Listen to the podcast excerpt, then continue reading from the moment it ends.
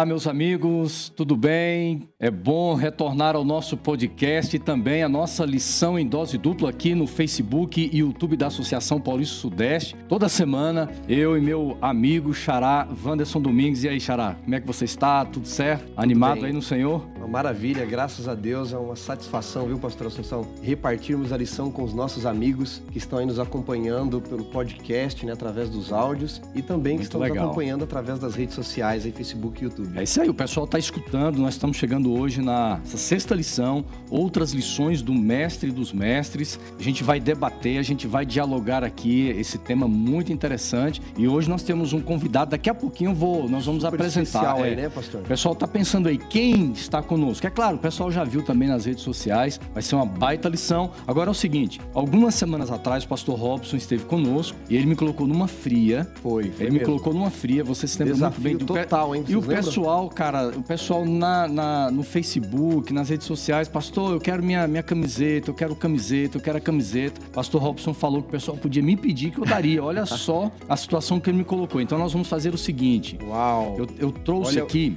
A galera abre que está aí. nos ouvindo deve assistir É, depois. Exatamente. Vocês precisam ver agora. O pessoal do podcast tem que assistir, você que está aí ouvindo, na sexta-feira, tá bom? E olha aqui, nós estamos agora mostrando. Abre aí, tem, tem, daqui, tem mais ó. duas aí. Uma legal. Pessoal, Essa daqui é de um projeto especial, né, pastor? É, isso aí é é a feminina, tá? Essa aqui, ó, ah, da feminina. É feminina. Que legal. Então é o seguinte, quer ganhar a camiseta? É fácil. Nós vamos falar agora como você pode ganhar essa camiseta. Tem uma, uma outra branca aqui também muito bonita. Posso mostrar Foi, a branca pode também? usar. É aquela que nós olha só. usamos na gravação. Usamos na outra Tá? gravação que tivemos aqui. É, Olha aqui. como é que faz? Como é que As você duas. vai fazer para ganhar essas camisetas aqui, tá bom? É muito simples. Você vai fazer o seguinte: deixa eu manter a camiseta aberta. Você vai, você deve compartilhar a nossa, a nossa transmissão aqui no Facebook, tá ok? Compartilhe na, na- na- no seu Facebook, marque cinco amigos. Não é difícil, né, Cinco amigos, hein? Marque cinco amigos, tira uma foto sua assistindo o Lição em Dose Dupla, tá ok? Marca lá, hashtag Também lição em doses pode, dupla, ser, a pessoa também pode tirar uma, uma foto se ela conseguir ali do é, ouvindo o podcast ou, ou assistindo Isso. aqui, tá bom? E você posta nas redes sociais marcando cinco amigos, tá joia? Então a gente vai a gente vai rastrear e aí você então vai concorrer às nossas camisetas aqui muito bonitas da Então, Escola vamos Sabatina. repetir só pra galera aqui. Repete aí. Perdeu? Deixa eu abrir Você vai branca. assistir, tira uma foto, faz lá uma selfie, Isso. Ou tira um print da tela Ela, também, ela né? tem que compartilhar a nossa aí página, a nossa transmissão. Lição em dose dupla, marcando Isso. cinco amigos, tá bom? E ó, você vai ganhar essa camiseta legal aqui, hein? É, a gente vai sortear para quem, Maravilha. para quem compartilhar, para quem tirar foto, publicar e marcar nas suas redes sociais cinco amigos. Maravilha. Tá bom? Pastor, a galera deve Muito estar vendo a legal. nossa habilidade pra dobrar É a isso camisa aí. aqui, né? É, a gente vai deixando aqui. Xará, nosso convidado de hoje é um amigo, rapaz, eu estou muito feliz de tê-lo aqui boníssima. conosco. Vamos ver quem, vamos vê-lo na tela aqui, pessoal. Vai aparecer Alex Palmeira, pastor Alex Palmeira. Que legal. Seja Como é que vai, pastor. meu amigo pastor Alex Palmeira? Rapaz, Rapaz, que alegria estar com vocês, viu? e aí, tudo certo? Poxa Você, vida, você com esse, você, demais. você com esse visual aí de barba, Rapaz, óculos. na verdade, Wanderson, eu, estou, eu sou uma cópia do tupete de vocês. É, é é é- esse topete aqui do, do Domingos aqui é invejável, rapaz. Ele acorda às 6 horas da manhã para produzir esse Dá topete trabalho, aí. dá trabalho. Rapaz, é. eu sei que pra ele fazer esse topete não é brincadeira, não. É escova, é pomada, é um monte de coisa aí. É verdade, rapaz. Mas, ô pastor Alex, que legal. É, eu e o pastor Alex, nós somos amigos, nós trabalhamos juntos lá em Juí. E, e, Alex, eu me lembro, rapaz, você saiu fugido de Juí, o Ibama atrás de você, né? rapaz? Explica essa Rapaz, história aí, pastor. Rapaz, Era matar graxaí nas estradas ali, viu? É. Os, os animais atropelados, né, Alex? Pastor Alex. Rapaz do céu. Foram, Você, foram você vários. se conhece há muito tempo, né? Agora eu preciso fazer uma pergunta no ar aqui pra galera que está nos ouvindo aí, nos assistindo. Explica Poxa essa história vida, dos muitos apelidos, mas de um especial, que chamam o pastor Assunção de escovão. Como é que é esse negócio? É por causa do topete aí, escovão? Explica isso aí, pastor. Conta os pecados. Ei, rapaz. Rapaz, essa- esse, esse apelido do, do Vanderson é de longa data, viu, rapaz? Isso aí, na verdade, ele tem uma história lá da época da faculdade lá, que é uma história, assim, contagiante, que, que ele tem com os amigos dele. Eu, eu acho melhor você contar, Vanderson. Se eu contar aqui, você vai ficar muito mal aí na, na, no podcast, viu? Rapaz, eu vou, eu vou. Quem sabe um dia eu conto essa história aqui no, no grego, viu? Eu, eu, vou, eu vou aprender o grego aqui, o hebraico, o aramaico, alguma então, língua morta. Uma língua morta, aí eu vou contar essa história aqui, entendeu? Com alguma língua, língua morta, ninguém vai entender. Fica a dúvida pra galera, então, hein? É isso aí. Mas que legal, viu, pastor Alex? Você aceitar o nosso convite, bacana a gente bater esse papo juntos aqui. A nossa, a nossa amizade vem de longo, longa data, né? É, como eu falei, trabalhamos juntos é, em Juí, na, na, antiga missão ocidental sul-rio grandense. É, eu até mando um abraço pro pessoal dessa região do Rio Grande do Sul. Tem, tem, tem muita gente que nos assiste, viu, pastor? Ou escuta o podcast, ou nos acompanha também é, aqui pelo Facebook ou no YouTube. Um abraço para vocês também. E depois eu e o Alex trabalhamos. Você foi para a União, né, Alex? Ministério Pessoal. Pra, fala, fala um pouquinho aí, pastor Alex, rapidinho do seu, da sua trajetória ministerial aí. Pessoal te conhecer. Eu comecei aí. como eu comecei como auxiliar uh, na igreja do Portão, né? Fiquei ali dois anos. Eu e o Dene. Ah, o Dene tá em São Paulo agora na Paulista Leste. Cara fantástico. E de lá eu fui para minha própria paróquia lá na é, em Guaraqueçaba, no litoral do Paraná. É meu próprio distrito. Falar paróquia aqui, o pessoal já vai confundir. É só só força de expressão, né? Eu tive é verdade. de sair de auxiliar para ser agora distrital. Eu falei, Você não virou sim, padre, né? Você não virou padre, continuou pastor. não, eu fui, dizer, eu fui para o distrito litoral do Paraná, depois fui distrital é, em Pinhais, aqui do lado de Curitiba. E aí eu passei a, a, o departamento de Ministério Pessoal Escola Sabatina e depois fui para Ijuí, lá, na antiga missão, que hoje é a Associação Norte-Sul Rio Grandense. Legal. E, e lá eu trabalhava como secretário ministerial, junto com você também, que estava no Ministério Pessoal lá. De lá vim para a União, trabalhei quatro anos como Ministério Pessoal, Escola Sabatina, e os últimos três anos aí estou como Missão Global. Minha área é plantação de igreja, revitalização de igrejas e uh, a gente cuida de envio de missionários de curto e médio prazo através do Instituto de Missões que eu coordeno aqui também para todos. Que legal, viu, Alex? Legal, que bênção. Bacana. Deus abençoe o seu ministério. Nós vamos entrar então no nosso tema, outras lições do mestre, dos mestres. E nós sempre começamos com uma oração, pastor Alex. E o meu xará sempre começa aqui, dando esta primeira bênção, pedindo a presença do Senhor conosco e com você que está Amém. em casa também nos ouvindo. Legal, vamos orar. Querido Deus e Pai, obrigado pela oportunidade que nós temos juntos com o pastor Alex de recapitularmos o nosso guia de estudos, a lição da Escola Sabatina. E neste momento, o Senhor abençoe todos aqueles que estão nos ouvindo, nos assistindo, seus familiares, cada um de nós precisamos de uma bênção do Senhor. Mas neste momento em especial, precisamos compreender melhor a tua palavra. Por isso, ilumina-nos. Oramos por Jesus. Amém. Amém. Amém.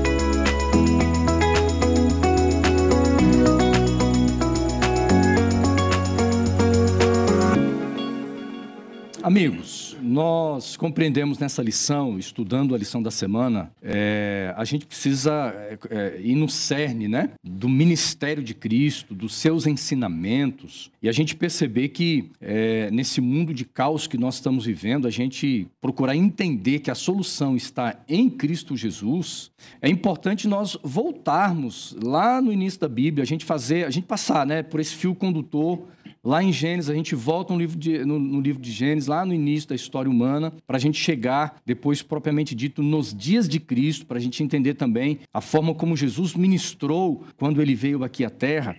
Mas é interessante, então, nós voltarmos em Gênesis, né, com os nossos amigos aí, e lá em Gênesis nós temos é, esse, esse tema interessante que é Deus buscando, essa marca que nós encontramos também no ministério de Cristo aqui na terra, a, a, busca de Deus, a busca de Cristo, ele buscando o ser humano, buscando o pecador. E quando nós falamos de Deus buscando o pecador, às vezes a nossa mente se, se conecta apenas ao, ao Novo Testamento, né? Essa, essa imagem equivocada de um Deus de graça só no Novo Testamento, mas lá no Éden, a gente percebe, nós estamos vendo aqui Deus buscando, no início, é, o homem, Deus buscando Adão e Eva, mas aí eu já jogo para vocês o seguinte, por que foi necessário necessário, lá no início, Deus buscar o ser humano. Deus criou o mundo perfeito, um lugar especial para que eles pudessem viver, o jardim do Éden, um ambiente perfeito, mas de repente nós encontramos aqui o ser humano se entregando ao pecado, a desobediência, a separação entre, entre o homem e Deus. Né? E a gente tem algumas figuras, Alex e Domingos e Wanderson. Nós temos algumas figuras aqui. Nós temos a figura, por exemplo, apresentada no Gênesis, da árvore do conhecimento do bem e do mal, né? essa, essa árvore, que ela tem uma representação, vocês vão trazer aqui para gente, aqui, vamos comentar um pouquinho sobre ela.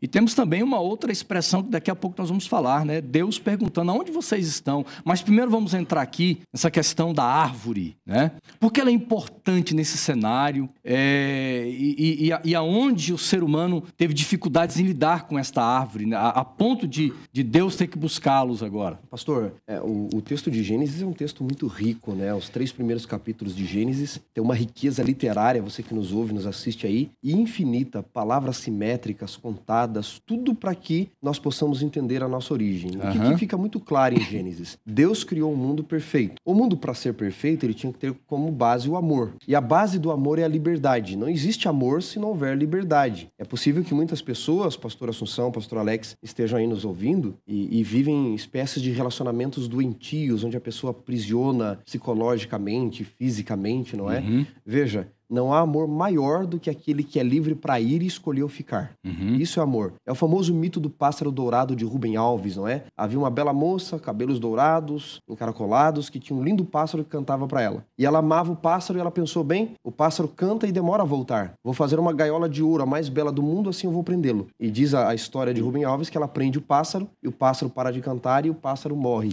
E aí Rubem Alves diz assim, pastor Assunção: se eu fosse um pássaro, não amaria quem me cortasse as asas. Se eu fosse um barco, não amaria amaria quem me prendesse ao caso, porque pássaros são, foram feitos para voar e barcos foram uhum. feitos para o mar. Deus cria um mundo livre. Hein? E esta liberdade, onde está o símbolo da liberdade no Jardim do Éden? No mundo que eu só posso fazer o bem. Na árvore do conhecimento do bem e do mal. Então, aqui para passar a bola para o pastor Alex, veja que coisa interessante. A gente costuma olhar para a árvore do conhecimento do bem e do mal como a árvore do mal. Ela era a árvore do conhecimento do bem e do mal. E Deus havia dado um mandamento que a gente pode delinear melhor, mas quando Adão e Eva olhavam para a árvore, era, na minha opinião, o maior símbolo de amor do jardim do Éden. Não era a árvore uhum. da vida, era a árvore do conhecimento do bem e do mal. Por quê? Porque eles olhavam e diziam: aqui está o símbolo da liberdade, que é a uhum. base do amor. Uhum. Deus me ama tanto que a hora que eu quiser eu não devo mas ela está ali. Ela estava como um teste, como uma aprovação, é verdade, mas ela era um símbolo de que Deus me ama e me criou livre. Verdade, incrível. É, a, a percepção correta, né? A, a, Pastor Alex, nós temos, como ele disse aqui, nós temos essa, muitas vezes, esse, esse equívoco de, de olhar para a árvore do conhecimento do, do bem e do mal como um olhar negativo, como se ela fosse uma maldição colocada no jardim do Éden, né? É, é que assim, né? Se, se você não tem dois caminhos, você não tem liberdade, né? Se você Exato. só tem um caminho, uhum. como disse o, o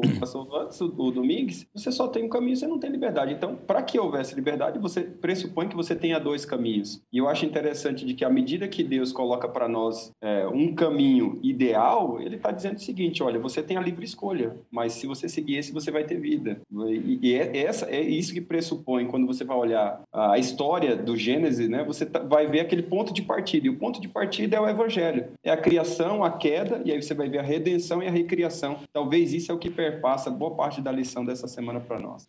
Até até porque é, educação tem a ver com, com liberdade de, de, escolhas, liberdade de aprendizado. É, quando, quando você, por exemplo, é, quando você decide criar uma, uma educação que ela vem de um contexto onde ela é imposta, você, é, você já está interferindo em um dos princípios da educação, que é até bíblica, que é o poder de escolha. É o que a gente é tem é? percebido hoje, viu, Xará? Por quê? Eu, eu, tenho tido a oportunidade de participar, pastor Alex, da, da, academia, como aluno e como professor. Voltei a ser aluno aí da faculdade de Direito. E eu tenho que percebido bacana. que muitos professores, eles não querem que seus alunos pensem. Você universitário que está aí me assistindo, nos assistindo. Muitos professores aí nessas universidades com, com bases filosóficas ateístas hoje, uhum. é, eles não querem ensinar você a pensar. Eles querem que você pense como eles. E ai do aluno, tem muita gente que está me ouvindo e sabe disso. Ai do aluno que discordar do professor. Existe hoje uma espécie espécie de inquisição, não a de Tetzel. É, existe uhum. a inquisição acadêmica. Você uhum. perde bolsa, uhum. você perde oportunidades. Uhum.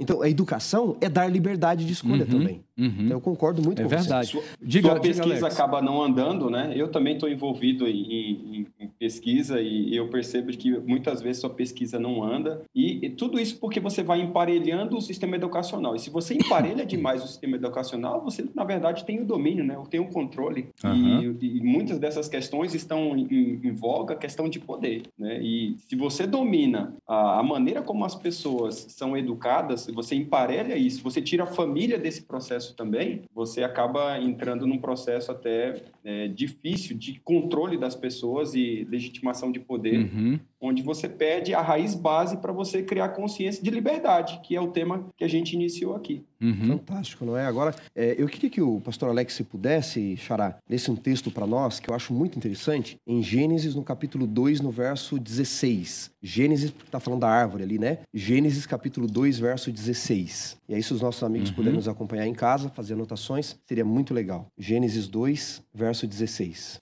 Enquanto, enquanto ele, ele está procurando ali, eu quero convidar o pessoal que está assistindo em casa, é, é coloca aí hashtag eu, eu estudo a lição, ok? Vai escrevendo aí no chat, é, no Facebook, também no YouTube, eu estudo a lição. Compartilhe o nosso link para que mais pessoas assistam, tá? Vamos lá, pastor Alex então vai, vai ler agora é, Gênesis capítulo diz, 2, verso 16. E diz assim, e o Senhor Deus lhe deu essa ordem, de toda árvore do jardim comerás livremente. Olha que curioso, né? Essa expressão, o Senhor Deus deu toda ordem, essa expressão, ordem, quando você vai ver no hebraico ali, é a expressão shawar, uhum. da onde deriva a expressão mishawar, que é mandamento lá em, em Êxodo. Ou seja, que Deus está fazendo aqui é já dando um mandamento, um mandamento de liberdade. Olha, você tem a escolha, mas é bom porque esse meu mandamento te liberta e te protege. Liberdade você existe em seguir os meus caminhos, mas como o Alex acabou de colocar, você tem outras opções. Mas já no começo de Gênesis 2, Deus dá o mandamento a eles, uhum. e é por isso que vai haver o pecado, porque já existe um mandamento presente uhum. em Gênesis ali. E é interessante porque a árvore do conhecimento do bem e do mal, ela também mostra um dever, ela mostrava um dever ao casal no Jardim do Éden, também de discernimento e escolha entre o bem e o mal. Ou seja, mais uma vez, ao olhar para a árvore, eles deveriam ter essa sensibilidade do seguinte: nós temos o poder de escolher, de, de, de decisão, de discernir o que é bom e que não é bom.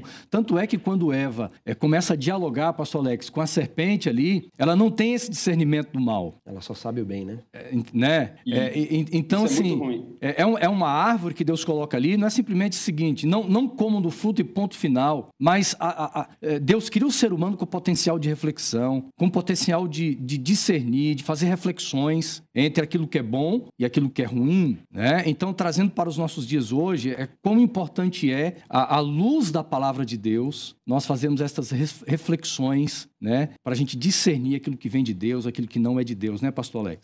Eu acho interessante isso, Vans, porque Deus não deixa de criar consciência em Adão e Eva a respeito de que existe o mal. Ele não uhum. deixa de criar consciência. Existe o mal. Uhum. O grande problema hoje em dia que nós estamos enfrentando é que as pessoas relativizam essa questão de que existe o certo e o errado, o bem uhum. e o mal. Então, se você não tem o certo e o errado, se você não tem o bem e o mal, vale tudo, vale o que você quiser. E essa perspectiva, se você for olhar, é uma perspectiva que no Éden, Deus não deixa Adão e Eva inconscientes a respeito de que existe mal. Não, o mal existe e existe o que é correto. Eu dou para você mandamento. Toda vez que a gente relativiza o mandamento, a gente perde a noção do mal. E ao perder a noção do mal, não importa o que Deus pensa, não importa o autor da palavra, o que o texto diz, o que importa é o que o leitor pensa. Eu percebo muito essa tensão hoje em dia, que é uma tensão do autor, do texto e do leitor, né? Então a gente descredibiliza o autor, descredibiliza o texto, e o que vale é a lógica do leitor. E isso tudo vem aí arrastando devido a esses mestres da suspeita que a gente tem, né? Freud, Marx, Nietzsche. Uhum. Porque quando você mata o autor, no caso de Nietzsche, quando você mata o autor, você mata o conceito de verdade. Ao matar o conceito conceito de verdade, você matou o texto. Se você mata o texto, a única lógica que fica é a lógica do leitor. Ou seja, se a lógica do leitor vale o que eu penso e nada mais importa. Daí esse conceito de verdades relativas no Éden uhum. não foi assim. Ele deixou muito claro o que é verdade e o que é mentira. E resta, restava Adão e Eva escolher é, pela liberdade que Deus havia dado.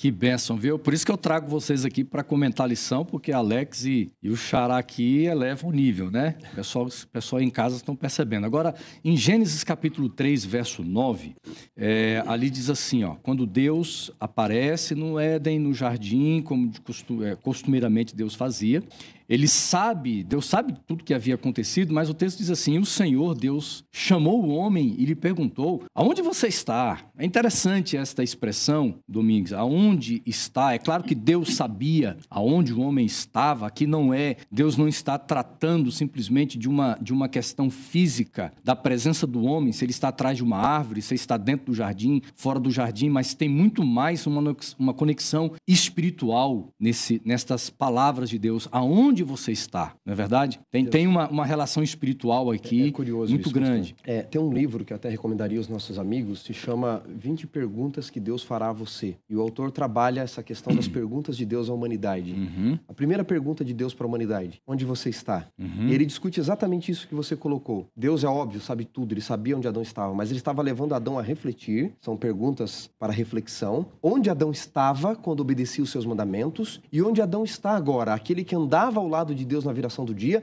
agora se esconde na viração do dia de Deus. Aquele que era coberto pela glória, agora colhe folhas de figueira para tentar se esconder e murcha no outro dia, não é? Então Deus está levando Adão a uma reflexão. A segunda pergunta de, de Deus à humanidade está no contexto do Éden ainda. Onde está Abel, teu irmão? Veja, a primeira é sobre mim, onde eu estou. A segunda é como você cuida do seu irmão, uhum. do teu próximo, uhum. não é? Então Deus vai levando eles ali no contexto do, da entrada do pecado a refletir aonde eles estão e é Deus quem vai atrás. Eu, eu gosto desse padrão do Deus bíblico. Será, será que isso também é uma, é uma, é uma busca de Deus de, de, de extrair do homem a confissão, a, a, sensibilidade pelo pecado, cair em si? Quando, quando Deus leva o homem a refletir, é, Deus tem já o plano da salvação estabelecido desde a fundação dos séculos. Jesus Cristo é o Cordeiro de Deus morto desde a fundação do século. Mas ele não vai impor a salvação a uhum. você. Você precisa pensar onde você está, você precisa medir onde você estava, a deterioração do pecado e ver a necessidade da salvação.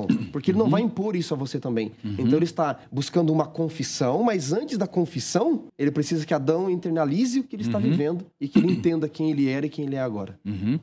Viu, Agora, Vandes, Diga. Eu, eu gosto muito dessa lógica de que Deus ele sempre escolhe mais perguntar do que responder, sabe? E, e porque quem quer perguntar está disposto a ouvir. Tem um livro, é, ele não tem em português, chama Jesus Answer, Jesus Question. Mostra que Jesus, por exemplo, foram feitas 180 perguntas para Jesus. Sabe quantas ele respondeu? Ele só respondeu seis, mas ele devolveu 380 perguntas. Interessante, hein? Sensacional. Ele, ele sempre respondia com perguntas. Por quê? Porque quem, quem pergunta está disposto a ouvir. Eu percebo que hoje nós temos uma geração que fala muito, mas está pouco disposta muitas vezes a ouvir. E uhum. Deus está nos chamando para uma pastoral da escuta. Porque esse Deus começa com uma pergunta para exercer a pastoral da escuta. Uhum. E a uhum. pastoral da escuta vai dar oportunidade para a gente conhecer as histórias das pessoas, conhecer sua condição, como disse o Vantes, né? A segunda pergunta de Deus, né? Onde está Abel? À medida que você pergunta, à medida que você se envolve numa pastoral da escuta, você você se coloca no caminho de abertura para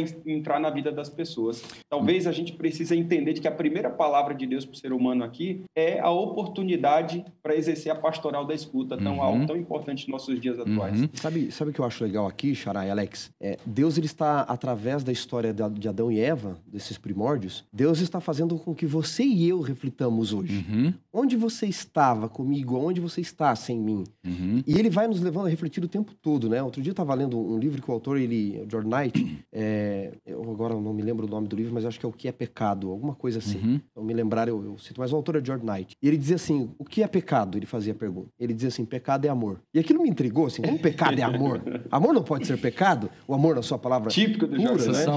São, são as, as, as, as, jogadas de alguns teólogos, né? Eles jogam assim a gente fica. É, aí você vai ler o livro, né? É, Só de raiva, né? Tem que ler o livro. E ele diz assim: o primeiro pecado foi o amor amor a si mesmo. E aí ele, ele diz assim: quando que Eva pecou? Eva não pecou quando ela colheu do fruto. Ela pecou antes no coração, no coração. quando ela ouviu a serpente. Exato. E ela disse: Você está certa, eu quero ser Deus da minha própria vida. Uhum. Eu quero amar a minha própria vontade, o meu próprio eu. Tomar o fruto foi só uma decisão daquilo que. Foi, aliás, foi uma exteriorização da decisão interna que ela já havia tido segundos antes. Por isso, o caminho inverso, Deus faz Adão primeiro interiorizar a salvação, refletir onde estava, uhum. e agora Deus vai tomar as ações do corpo cordeirinho, de tudo, e vai, vai falar sobre o descendente que viria, jogar a maldição sobre a serpente e, e vai dar já o Redentor uhum. ali no uhum. Jardim do Éden. Rapaziada, esse tema, esse tema em Gênesis aqui é muito profundo, ó. nós estamos aqui há um bom tempo, vamos dar uma, uma sequência aqui. É interessante porque o homem, ele tenta de uma forma desesperada se esconder de Deus. É, essa fuga, e, e, por exemplo, lá em. Aqui em Gênesis mesmo, a gente, a gente percebe Caim, ele, ele foge, né? ele sai errante pela terra. E, e quando se fala em esconder, em fugir de Deus, em procurar, entre aspas, um lugar seguro, que não é, a, a fuga de Deus, não, o ser humano não consegue jamais encontrar um lugar seguro. É, é, longe, distante de Deus, né?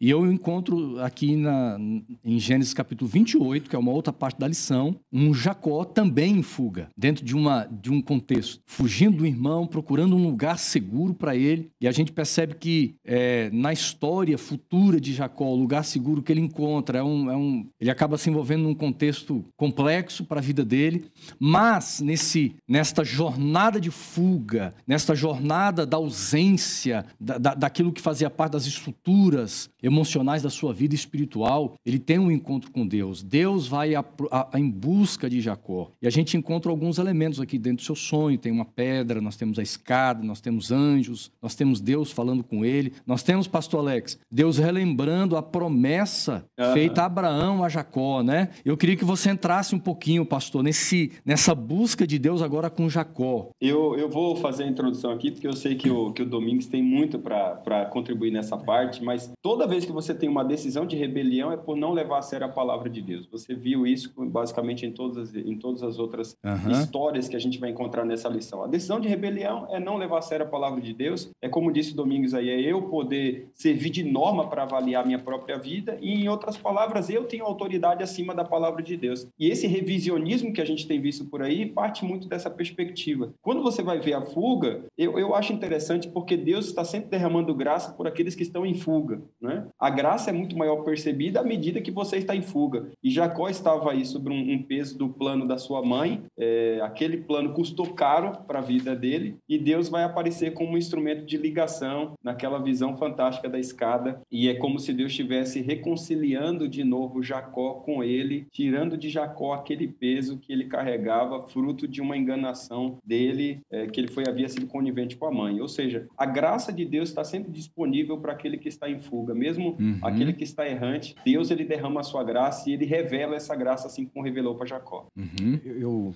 eu, gosto desse texto aqui, pastor Alex, de Gênesis 28, 16. Depois da visão da escada, Jacó diz assim: Na verdade, o Senhor estava neste lugar e eu não sabia. É. A realidade da vida de Jacó é que Deus sempre esteve com ele e ele não sabia. Ah, é, é, aí, aí, entra essa questão né, da ausência de Deus, né? a percepção da ausência de Deus. É, né? Não consegue enxergar Deus em meio às trevas. Uhum. Isso se reflete no próprio Cristo na cruz, não é? Eli, Eli, lama sabachthani. Deus meu, Deus meu, por que me abandonaste? E aí Paulo diz, Deus estava com Cristo na cruz, reconciliando consigo o mundo. Uhum. Mas essas trevas que nos envolvem, não é? Deus está com Jacó no ventre quando ele luta lá em Gênesis 25 com o irmão. Deus está com ele. Deus está com ele durante sua infância, quando ele busca um afago do seu pai, um carinho do seu pai, uma aceitação do seu pai. Deus está com ele quando ele quer a primogenitura, seria dele. Já viu uma promessa de que o mais velho serviria o mais novo. Mas Jacó não consegue perceber. Deus está com ele na fuga. Ele diz: Deus estava aqui, eu não sabia. Deus está com ele quando uhum. ele encontra Jaco, é, Raquel e Labão o engana por 21 anos. E aí, esse, esse, esse épico da vida de Jacó em busca de Deus, não é? Para mim, vai se resumir quando ele encontra com Deus em Gênesis 32, no Vale do Jaboque. Porque ele luta, luta, luta, achando que Deus é o inimigo e era Deus que estava com ele. Uhum. E quando ele entende que Deus está com ele, aí ele diz assim: Senhor, eu não vou te deixar se não me abençoar. Ele está dizendo, na verdade, o quê? Senhor, eu, eu busquei a felicidade da minha vida na aceitação do meu pai, Pai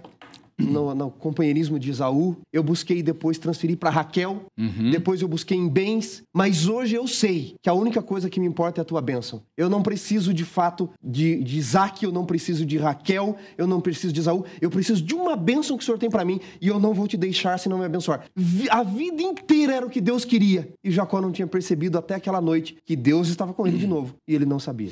E é interessante. Em porque... outras palavras, Vandes, em outras Alex. palavras, Jacó está falando o seguinte: eu não vou mais fugir de Deus. Exato. Eu não, não, não adianta. Não, não, um, é, eu não vou mais fugir. Não é porque possível. tem uma galera aí que, que ele não percebe Deus todo instante e está fugindo. Chega um momento, sabe, que o ser humano entra numa crise existencial tão grande que eh, ou ele se entrega e deixa de fugir de Deus, ou essa crise realmente eh, afunda a sua vida completamente e muitos tentam coisas muito loucas. Viu, Alex? Por quê? Porque a vida sem Deus realmente é isso. Né? É, Amém. E, e, viu, Alex, e essa, essa negação de Deus, essa é, virar as costas para Deus, não, não sentir a presença de Deus como Jacó, né? chega à conclusão, Deus estava aqui, eu não sabia. É, esse negacionismo, por exemplo, o ateísmo é uma forma da, da, negação da presença de Deus, porque Deus está presente na vida de um, de um ateu e ele, ele, ele quer negar isso. De certa forma, ele diz assim, não, eu não creio que Deus, que Deus está presente comigo, eu não creio que Deus tem me abençoado, eu não creio nem na,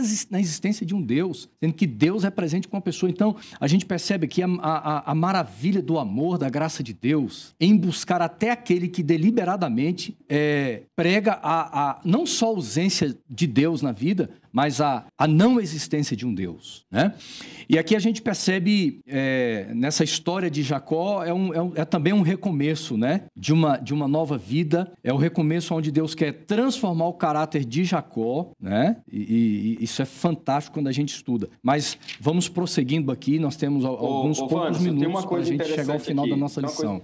Diga aí. Toda, toda vez que a gente para de fugir de Deus, Deus nos recoloca no ideal do nosso entendimento pela qual nós fomos criados. Você vê, na criação você tem Deus que está acima de você e você tem a natureza que está abaixo de você. Por isso que Deus colocou uhum. a gente para cuidar, correto? Então, o, o, o, ponto ideal do ser humano é estar governando a natureza e acima da natureza e Deus acima dele. Todas as cosmovisões, ou a maior parte das cosmovisões que não são bíblicas, você vai encontrar como o ateísmo que você colocou, o naturalismo, coloca o ser humano no lugar de Deus. Uhum. Mas se você for para um panteísmo, por exemplo, um panteísmo uh, monista que você tem por aí, você vai e aí entra aquela série de, de doutrinas espiritualistas, vai colocar o ser humano como natureza. Uhum. O existencialismo vai colocar o ser humano como Deus. Né? O nihilismo uhum nada dessas coisas, nenhum não e nenhum existe outro, nada. né? Ou Exato. seja, quando você vai percebendo as cosmovisões, eles são sempre um desequilíbrio da noção Uhum. de Deus acima ou da natureza abaixo. Uhum. Então, o ser humano, ou ele se rebaixa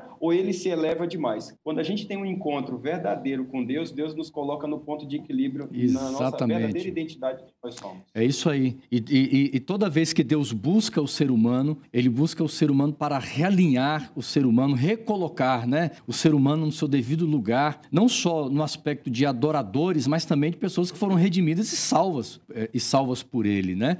Agora, para nós eh, irmos para o ponto final do nosso, da- da- do nosso diálogo, do nosso bate-papo aqui, a gente Já chega. está acabando bastante. Já nós temos cinco minutos Então, eu e quero fazer uma 30 reclamação aqui. Essa aqui. lição, especialmente quando vem uns caras feras, assim como o Alex, tem um problema essa lição aqui, os amigos vão Ah. concordar comigo. Pastor, ela acaba rápido demais. Muito rápido. É muito O rápido. tempo voa, a gente nem percebe. Isso é bom, né? Isso é muito bom.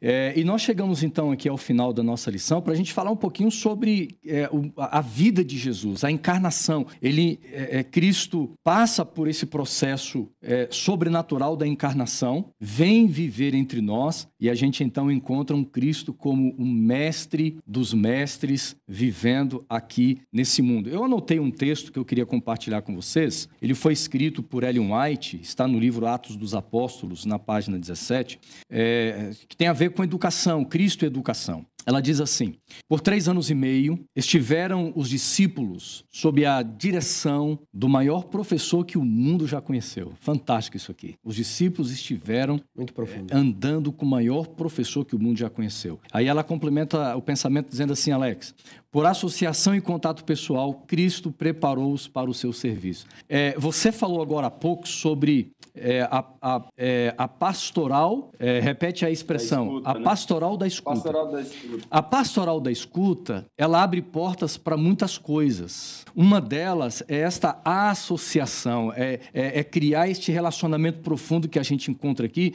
porque Cristo, ele toma uma decisão, a decisão de ensinar, a decisão de, de Claro. viver com, com homens e mulheres. E, e a gente pode comentar aqui, por exemplo, dentro desse, desse contexto né, de Cristo como aquele que ensinou os seus discípulos, que ensinou outras pessoas, não, não apenas os doze, mas a, a lição traz, por exemplo, um, um contexto assim revolucionário que apresenta uma mulher é, que vivia fora dos padrões, Domingues, do judaísmo. E, e, Cristo agora como aquele que é o da pastoral da escuta, pastoral do relacionamento, aquele que entra no mundo das pessoas, ele agora se depara com uma mulher cananeia, né? Bom, primeiro, pastor, a gente vê Deus nos surpreendendo, né? Porque a lição trouxe um pouquinho antes a questão de Jesus encarnar. Uhum. Se lá no Jardim do Éden, Deus, que é Jesus, vai atrás do ser humano, aqui em João diz ele se encarnou, o verbo se fez carne e veio até aqui. Uhum. De novo, Deus está vindo atrás do ser humano. Uhum. Agora, não mais na figura divina, mas assim, aqui eu acho que Jesus junta Gênesis com, com a questão de Jacó, né? Adão e Eva e Jacó. Agora ele vem atrás de novo, mas assim como com Jacó, ele se fez fraco para Jacó ser forte, ele poderia vencer Jacó no início da noite, uhum. Jacó não teria chance nenhuma. Ele se faz fraco para Jacó ser forte. Uhum. Agora aqui ele se faz fraco. C.S. Lewis diz assim, né? O filho de Deus se tornou homem para os homens se tornarem filhos de Deus. E aí você tem ele em contato com várias pessoas. E na lição da mulher cananeia, né? Mateus é, capítulo 15, versos 21 ao 28. Você tem também Marcos 7, 24 ao 30. Mas tem, tem algumas lições interessantes, né? Primeiro, porque parece que Jesus chama a mulher de cachorra, cadela, é, é. né? Olha que coisa forte, não é? É uma expressão Sua forte. cachorra, sua cadela. Eu, eu, eu não, não vou dar o... Não é lícito tirar o pão da mesa, ou seja, dos judeus, e dar para os, as cadelas, os cachorros. Tem gente que se choca. Primeiro, Jesus não chamou de cachorro de cadela. Uhum. Ele chamou de cachorrinha. Aí alguns dizem, mas mais tá, carinhoso. mudou alguma coisa, não é? É que a expressão kinarion no grego, cachorrinho, era uma eufemização de fato. Hum. Jesus não acha que ela era uma cachorra, nada disso. Mas os judeus, eles colocavam, cunhavam os povos vizinhos, dando-lhes nomes ou chamando de algumas espécies de animais. Uhum. Por exemplo, os idumeus, que eram mais sorrateiros, eram chamados de raposas. E é por uhum. isso que Herodes ele vem dos idumeus e o que, que Jesus fala? Vai, diga aquela raposa, uhum. não é? Ele, ele, ele tá usando algo do cunhão da época, ok? E eles, os judeus costumavam chamar os gentios de de cães. É, Isso é, acontece é, no Antigo Testamento. Por exemplo, no nosso contexto de hoje, quando a gente quer se, se referir a uma pessoa que tem uma certa experiência, a gente diz que o cara é, é um macaco velho. Uma águia. Uma águia, né? né? Mas mais ou menos isso aí. É claro que eu estou só contextualizando. Seria forte, é um leão. Lógico que você tem né? coisas que parecem soar mais benéficas e outras mais Exato. pejorativas. Uhum. Mas quem fazia isso eram judeus. E como você colocou, o pastor Alex pode até dizer se concorda ou discorda, mas você colocou que Jesus é o grande mestre, o maior professor, citando Ellen White, ele pega... O que, que o professor faz para ensinar? Ele pega a partir do conhecido para guiar ao desconhecido. desconhecido, que era conhecido uhum. na mente dos discípulos. Uhum era conhecido que os judeus tratavam os gentios como cães, como pessoas que não tinham valor nenhum. Cão é um dos animais mais baixos na Bíblia, tá? E tanto que a Bíblia vai falar que não é lícito dar coisas santas aos, aos cães. cães. não é? E, e, até hoje tem algo assim, porque você vai a Israel, tem muito gato na rua, é muito curioso eles não gostam dos cães. Naquele tempo eles já não, não é, criavam é, os cães, É bem né? curioso, olha que curioso. Você vai a é. Israel, você vê um monte de gato, gato. Eu fiquei impressionado, como em Jerusalém tem gato na rua.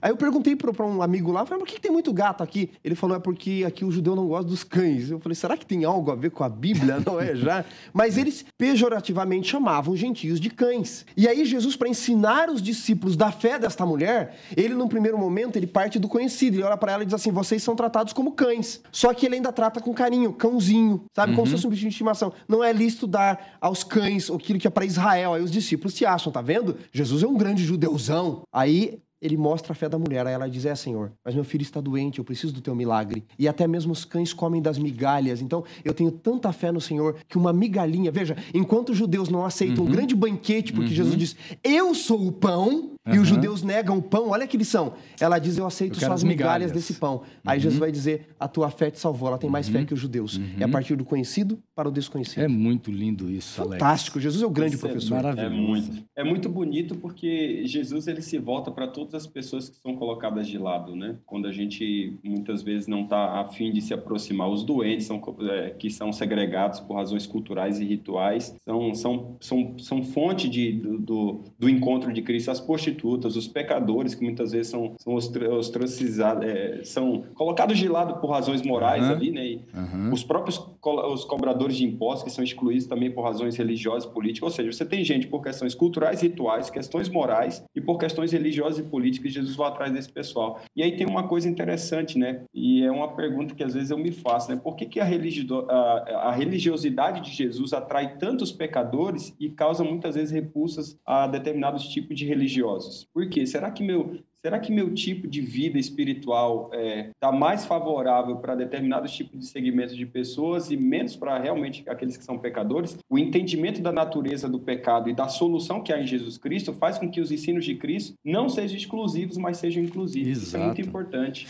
E, e, aí, Alex, na sua fala, eu considero importante também é, é, essa forma tão extraordinária de, de atração que Cristo tinha para ele, de pecadores, né, como você coloca, e, e pessoas que eram, na sociedade é, dos hebreus, dos judeus, eram excluídas, é, mas também a forma extraordinária como o poder do evangelho as transformava, porque Cristo não apenas atraía, mas havia a transformação de vida, a verdadeira conversão. Eu acho que esse tema, embora a gente não tenha condições de tratar dele aqui, nós vivemos aí, nós que, que lemos, estudamos um pouquinho sobre, é, dentro desse contexto de missiologia, contextualização do evangelho, etc e tal, às vezes há alguns equívocos, né? Onde a gente precisa ter um evangelho que atrai, mas não que transforma, não é isso mesmo? E a gente percebe um Cristo que atrai, mas que olha para as pessoas como, por exemplo, o cego Bartimeu, né? Aonde Cristo quer uma transformação de vida para que eles sejam seguidores. Eu acho que, eu acho que o, o, o cerne que a gente poderia trazer trazer dessa lição aqui hoje, é, em Jesus e, e, a educação, é que a educação precisa levar o ser humano a ser um verdadeiro seguidor de Cristo. É, tem uma questão que sempre colocam né, a respeito de Jesus, é com que autoridade você fala essas coisas? Bem, a autoridade de Jesus é baseada na autoridade da coerência de atitudes, de prática e ensino. É que muitas vezes falta para nós, coerência de atitude, prática e ensino. E aí você vai perceber que há uma diferença de Cristo e os outros mestres, porque os rabinos da época de Jesus, que também tinham discípulos, né, pegando carona aí do, do, do, do Domingues aí, do hebraico Talmidim, do grego Matetai ali, você vê exteriormente parece haver muito pouca diferença entre os discípulos dos rabinos e os de Jesus, mas na verdade, em ambos os casos, os discípulos estão sempre ligados ao seu mestre particular, mas existem diferenças fundamentais. Por exemplo, no judaísmo da época de Jesus, o Talmidim, né, ele tinha a prerrogativa de escolher o seu próprio mestre e ligar-se a ele. No caso de Jesus, não. Nenhum discípulo né, é, se liga a ele a partir de sua própria evolução. Né? É Jesus que escolhe. No caso do judaísmo, por exemplo, tardio principalmente, né, era a lei e a Torá que estava no centro. E era por causa do seu conhecimento na Torá, que era unicamente por causa disso, que os candidatos a discípulo abordavam um rabino em particular. No caso de Jesus, não. A autoridade é, não era a Torá, mas ele mesmo. Jesus, ele, ele, ele prescinde de qualquer legitimação de sua autoridade com base na Torá e com base em qualquer outra coisa. Aliás, começa a partir dele para o entendimento da Torá. Você vai perceber também, por exemplo, que no judaísmo o discipulado era meramente um meio para chegar a um fim, que era o cara ser, ele passava de tal medida, estudioso da lei, e passava então de um, de um estagiário transitório para chegar a ser um rabino. No caso, o discipulado de Jesus é diferente. O estágio de discipulado não é o primeiro passo rumo a uma carreira promissora. Ele é em si mesmo o cumprimento do seu próprio destino. O discípulo de Jesus, ele nunca se forma e vira rabino. Ele pode, naturalmente, tornar-se apóstolo, ele pode tornar-se alguém que vai trabalhar na obra, mas ele não tem um diploma de teologia, entendeu? O uhum. apostolado não é em si um status elevado. O apóstolo é essencialmente uma testemunha da ressurreição. Então, o, os discípulos dos rabinos eram apenas alunos e nada mais. Os discípulos de Jesus são também servidores. E aí a palavra douloi, né, de servo, e é algo inteiramente estranho no judaísmo tardio, ou seja, eles não se limitavam a curvar-se ao seu conhecimento maior, eles estão preocupados em obedecer a ele. Jesus não é apenas o mestre, mas é também senhor da vida deles. E isso confere um, um nível de discipulado completamente diferente na maneira como ele aborda as pessoas e como essas pessoas vão reagir aos seus ensinos, que é baseado nessa uhum. coerência, de essa autoridade que tem coerência prática e coerência de ensino. Né? Isso é fantástico. Fantástico, viu, Alex? Olha, nós temos que terminar, amigos. Chegamos ao, ao final da, da nossa lição, do nosso estudo em dose dupla. Eu, Wanderson Assunção, junto com Wanderson Domingues e também junto com é, o Wanderson Palmeira aí. Rapaz, meu amigo Alex Palmeira. Alex Palmeira, amigo. Eu tenho ouvido vocês aí, vocês já estão aí tentando capturar alguém para mudar o nome para fazer em dose tripla. Né? Rapaz, eu, eu, eu, descobri que tem um lugar aí no Brasil que tem um pastor que chama Wanderson também, igual o nosso, vamos viu? Ter que chamar para cá, é, pastor. Vamos ter que trazer o camarada para cá.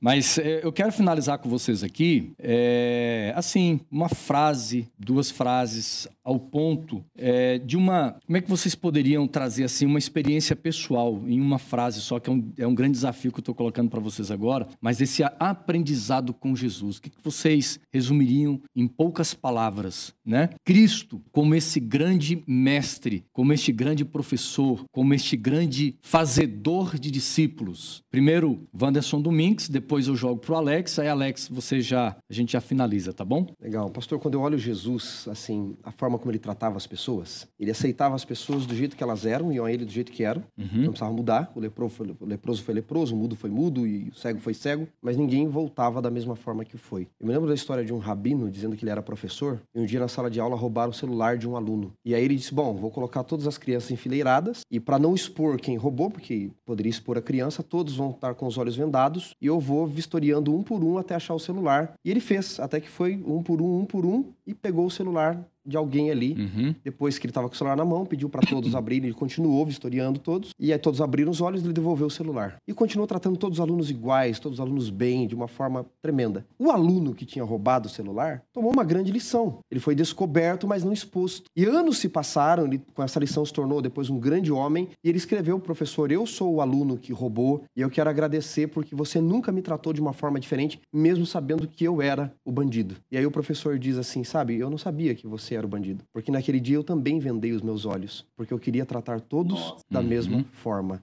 Uhum. É o que eu vejo com Jesus. Discípulos, judeus, fariseus, todos precisavam da salvação. Amém. Que lindo, viu? Muito legal isso, muito fera. Eu acho que a lição coloca muito bem essa ideia é, desse Deus que, que, é, que é enviado e que envia outras pessoas, né? Então, o próprio texto da, do, do verso para memorizar já começa dizendo vai. Isso mostra a propulsão é, da igreja de Cristo, a propulsão do seu povo. Então, o primeiro chamado nosso é um chamado para sair. E o segundo chamado é para se encarnar. Por isso que a gente diz que a igreja ela é missional e encarnacional, ou seja, uhum. ela tem uma propulsão para fora, para ser enviada, mas para ser enviada para se encarnar, para entrar uhum. dentro, não dentro dela mesma, mas para dentro da vida das pessoas, para dentro da comunidade. Então, muitas vezes a gente está fazendo muita coisa missional, ou seja, indo para fora, fazendo algo lá fora, mas a gente precisa também se encarnar como Jesus. Né? Uma igreja que tem essa mentalidade encarnacional, ou alguém que tem essa mentalidade encarnacional na sua vizinhança, e essa igreja, ela está pouco preocupada que as pessoas conheçam a sua placa, o seu uhum. nome. Ela está mais preocupada que os membros da igreja conheçam o nome das pessoas na comunidade. Uhum. Né? Muito Porque ela bom, quer viu? construir relacionamento, ela quer construir laço. E é exatamente isso que Jesus faz. Ele não somente é enviado, ele se encarna, vive entre nós. Que Amém? lições maravilhosas. Eu quero. Vamos olhar ali para aquela câmera ali para a gente finalizar, né? Nós, nós três aqui. Eu quero agradecer ao pastor Alex é, pela presença, por estar conosco. Ele levou o nível, né, pastor? Levou o nível, Valeu, com certeza. Cada, cada semana que a gente tem tido aqui amigos né, que têm né? contribuído né? de uma forma extraordinária com as nossas é, com a, é com a nossa lição da Escola Sabatina. Lembrando, está aparecendo no GC aí, você pode ouvir a lição, nosso podcast, a partir de segunda-feira. Toda segunda-feira já estará disponível. É só você fazer assinatura lá, ou no Spotify, ou no iTunes. É, eu acredito que já vai estar no, no Deezer também, no Google Play, para você baixar e você ouvir toda semana, tá ok? Mas agora é o seguinte: tem a lição aí? Você tá com a lição aí, pastor Alex? Ela, é, ela é física ou digital? Sim. Olha aqui, é ó. Digital. Pessoal, eu quero convidar você, estude diariamente a lição, a palavra de Deus, ok? E quando você nos ouvir aqui, nos escutar, é apenas um complemento, né? Mas a gente convida você para estar tá aí constantemente buscando a palavra de Deus. Que Deus abençoe você. Nós vamos terminar. Pastor Alex, conclua com uma oração, por favor. Muito obrigado, amigos. Valeu mesmo estarmos juntos. Vamos orar. Uma benção.